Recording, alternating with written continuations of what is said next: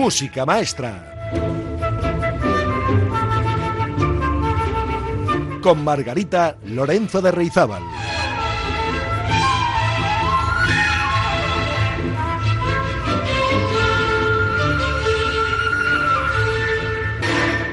Hola, hola, queridas y queridos oyentes, ¿cómo están ustedes?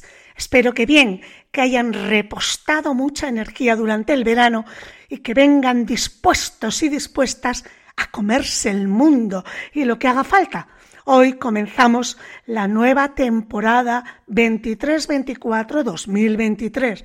2024 de música maestra, con muchas ganas y con temas que he preparado con mucho cariño, que ustedes lo merecen. Hoy, por ejemplo, para empezar este nuevo periplo, que por cierto es el programa 151 de la serie, vamos a hablar de uno de los más importantes músicos de la historia y uno de los mayores representantes del romanticismo, nada más y nada menos que de Federico Chopin o Chopin o como quieran ustedes pronunciarlo, de quien se dice fue el poeta del piano. Pero antes de comenzar quiero darles noticia de los nuevos horarios de emisión de esta temporada. Música Maestra se emitirá los jueves a las 8, de 8 a 9 de la tarde, una hora antes que el año pasado. Y del mismo modo, La Traviata se emitirá los martes, también de 8 a 9 de la tarde, ambos después del programa El Tardeo, una horita antes que la pasada temporada. Creemos que estos horarios son mucho más adecuados para todos ustedes, porque de 9 a 10 quedaban un poco un poco tarde, ¿no? anteriormente.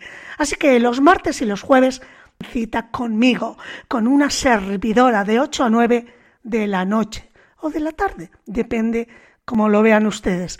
Las redifusiones, es decir, las repeticiones del programa, tendrán lugar si el deporte no las traslada de horarios los sábados de 4 a 5. Música maestra. Y los domingos, mientras hacen la comida, leen el periódico o se toman un cafecito o un vermú con unas aceitunitas. De una a dos, como decía, los domingos, la reposición de la Traviata. Por supuesto, si se han perdido las emisiones de la semana, siempre tienen a su disposición los podcasts en la web de Radio Popular, Erri Ratia y en las principales plataformas de podcast como Google, iBox o Spotify. O sea, que no valen excusitas para perderse ni un solo programa de la Traviata y de música maestra. Una vez dicho esto, vamos al grano ya. Vamos a visitar al compositor y pianista polaco Frédéric Chopin. A todos les suena el nombre de Federico Chopin, ¿cómo no? Uno de los célebres o más célebres representantes del romanticismo musical, es decir, del siglo XIX, segunda mitad. No en vano reunía Chopin todos los ingredientes del buen romántico. Tenía Federico un gusto elegante, una azarosa vida de relaciones alternada con soledades y melancolías, además de un estilo musical revolucionario. De él se dijo que su genio poético se basaba en una técnica sin igual. Es que era un grandísimo pianista, un virtuoso auténtico. El músico es polaco, falleció en París, en Francia, a los 39 años de edad en 1849, bien jovencito. Fue un niño prodigio. Completó su educación musical y compuso sus primeras obras en Varsovia, la capital de Polonia. El talento de Chopin fue evidente desde muy temprano. De hecho, a los ocho años se dice que ya interpretó con gran éxito uno de los conciertos de Mozart para piano, el número 20, en re menor, en el Liceo de Varsovia. O sea, con ocho añitos, ahí es nada. Bueno, pues siendo solo un niño, ya frecuentaba los salones aristocráticos y la burguesía polaca con gran aclamación y gusto del público. Pues vamos a empezar antes de seguir desgranando la vida y obra de Federico Chopin, vamos a empezar, decía, escuchando alguna de sus piezas más notables. ¿Qué les parece si escuchamos uno de sus valses, al que se suele referir como matrimonio de amor? Pues vamos a escucharlo. Música maestra.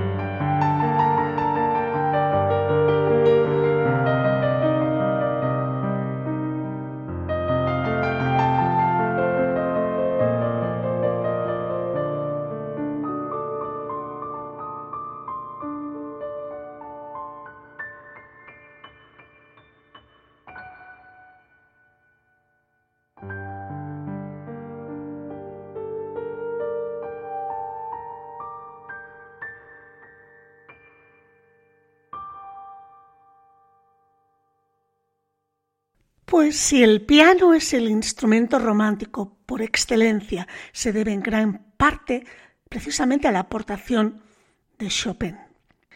Ciertamente son pocos los músicos que a través de la exploración de los recursos tímbricos y dinámicos del piano han hecho cantar al instrumento con la maestría que él lo hizo. Y es que esa manera de hacer cantar al piano constituía precisamente la base, la esencia de su estilo como intérprete y como compositor. Federico fue hijo de un maestro francés que emigró a Polonia. Chopin fue, como hemos dicho, un niño prodigio desde que a los seis años ya empezó a frecuentar los salones de la aristocracia y la burguesía polacas. Y ahí suscitó el asombro de los asistentes gracias a su sorprendente talento. De esta época datan también sus primeras incursiones en la composición. Tuvo varios maestros en Varsovia y las valiosas enseñanzas que recibió proporcionaron una sólida base teórica y técnica al talento del muchacho, quien desde 1829, es decir, con 19 años, emprendió su carrera profesional como solista, precisamente en Viena, ofreciendo una serie de conciertos. Vamos a escuchar otra de sus piezas más icónicas, la Fantasía Impromptu en do sostenido menor, opus 66. En el piano, nada más y nada menos que Vladimir Horowitz.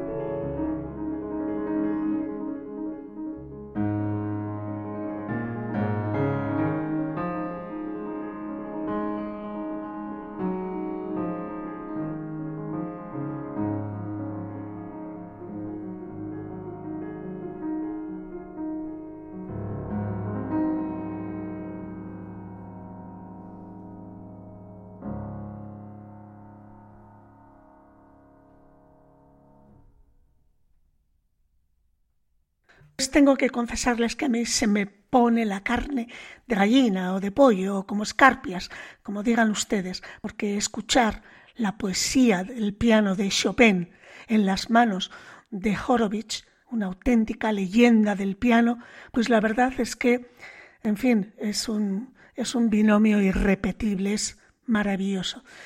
Ah, bueno, seguimos adelante. Habíamos dejado al joven Chopin en 1830 con 19 añitos para cumplir 20 y le habíamos dejado abandonando Varsovia para dirigirse a Viena.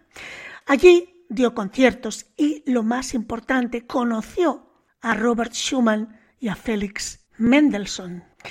Lo que daría yo por haberme encontrado siquiera de lejos una sola vez a ambos compositores, pero en fin, y también a Chopin, claro, a los tres.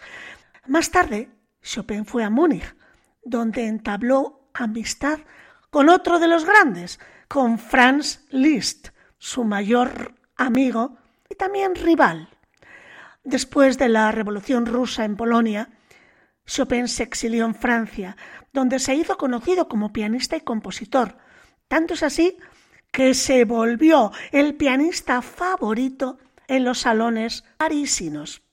El fracaso de la Revolución polaca de 1830 contra el poder ruso provocó este exilio en Francia.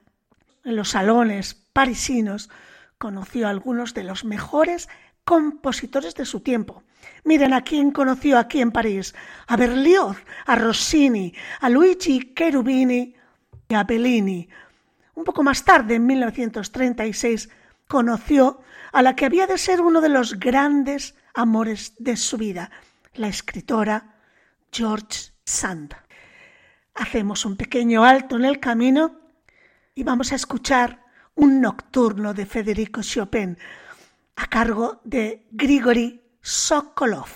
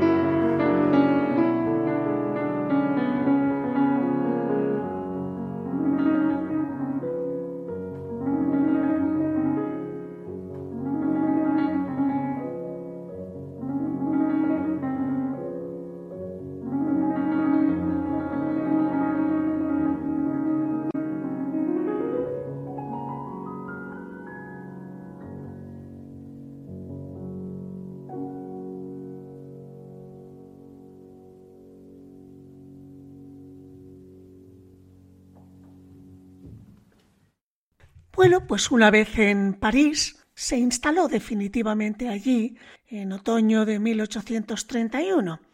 París era entonces un hervidero cultural en el que se encontraron escritores, músicos, escultores, poetas, pintores, intelectuales. La carta de recomendación del doctor Giovanni Malfatti, médico de la alta sociedad vienesa y, por cierto, también médico de Beethoven, como les decía, la carta de recomendación que le dio este médico para el compositor italiano Ferdinando Paer le permitió a Chopin codearse con muchísimos de ellos. En lo estético, el joven Chopin tenía metro sesenta, era más bien bajito y complexión débil, pero era un auténtico dandy, por su atuendo y por tener un cochero siempre a su servicio. Se dice que gastaba más en ropa y ocio que en comprar partituras musicales. No podía ser menos, si quería, como lo consiguió, las puertas abiertas de los palacios y palacetes de la alta burguesía y nobleza parisina.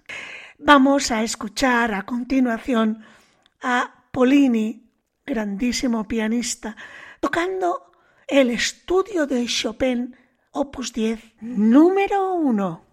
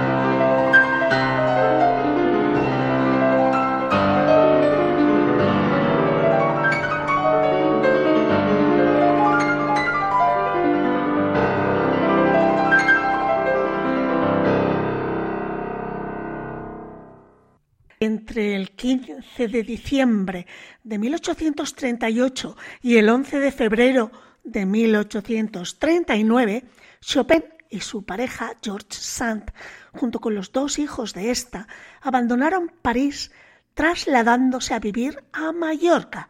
Sí, Chopin vivió en Mallorca. La razón de este traslado fue por recomendación facultativa por el saludable clima de la isla tras diagnosticársele a Chopin tuberculosis.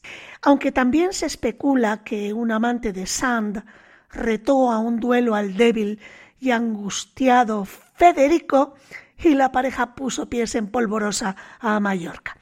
Bueno, sea como fuere, durante su estancia la pareja de Chopin y los dos hijos de ella, junto con él, se alojaron en una celda de la Cartuja de Valdemosa, en busca de tranquilidad y sosiego.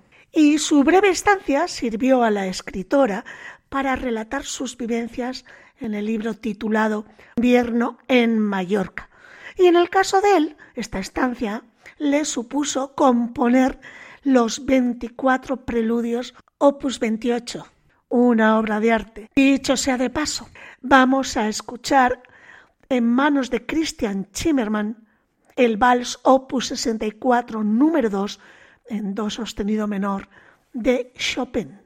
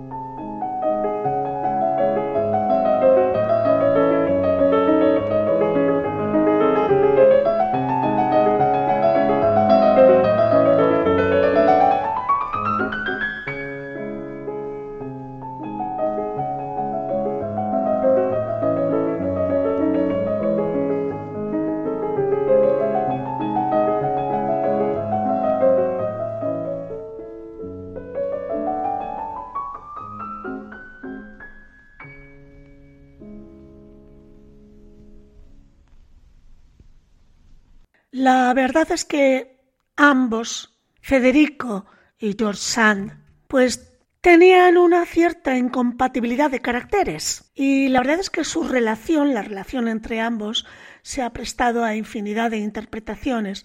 La verdad es que se separaron en 1847. Para entonces, Chopin se hallaba gravemente afectado por la tuberculosis que apenas dos años más tarde lo llevaría a la tumba. En 1848 realizó aún una última gira de conciertos por Inglaterra y Escocia, que se saldó con un extraordinario éxito. Les invito a escuchar ahora a Marta Argerich interpretando la balada número uno en sol menor, opus 23, de Federico Chopin.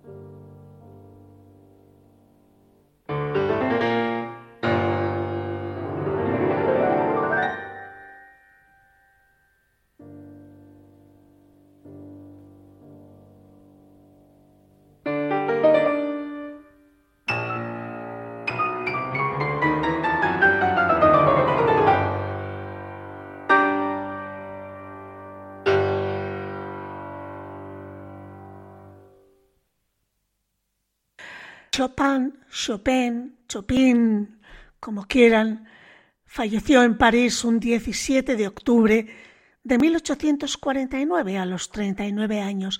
La causa más probable de su muerte fue una tuberculosis pulmonar y de laringe que degeneró en una pericarditis. Por expreso deseo y por su pavor a ser enterrado vivo, se le extrajo el corazón y fue llevado a Polonia. Este corazón está depositado en una vasija bañada en coñac en la cripta de la iglesia de la Santa Cruz, en Varsovia. El resto del cuerpo está enterrado en el cementerio de París. Durante sus últimos 18 años se mantuvo vendiendo sus composiciones y dando clases de piano. El éxito de estas actividades le permitió sostenerse económicamente hasta su muerte. Hay que decir que el repertorio de Chopin, su obra, sus obras maestras, son muy variadas. Eh, tiene estudios para piano, que eran obras destinadas al aprendizaje de sus alumnos, y son tres libros con 27 piezas compuestas cuando tenía apenas 20 años. Escribió también polonesas y mazurcas, piezas originarias de Polonia. Son composiciones animosas y rítmicas, pues compuso más de 20 polonesas a lo largo de su carrera. Y las mazurcas, pues hay que decir, compuso también especialmente en su juventud y que son unas cuantas y muy variadas. Los nocturnos, bueno, pues nocturno es una pieza lenta, sentimental, que evoca la tranquilidad de la noche. Pues Chopin compuso una veintena de nocturnos, sonatas para piano. Compuso tres, tres sonatas, baladas, cuatro, y también cuatro esquerchos, piezas para piano de más larga duración, pero bellísima factura. En cuanto a los conciertos para piano, compuso dos conciertos románticos para el piano. Sin ser obras maestras, son de fácil escucha. Los dos conciertos comienzan con movimientos largos, seguidos por movimientos lentos, recuerdan a los nocturnos, y finales muy juguetones.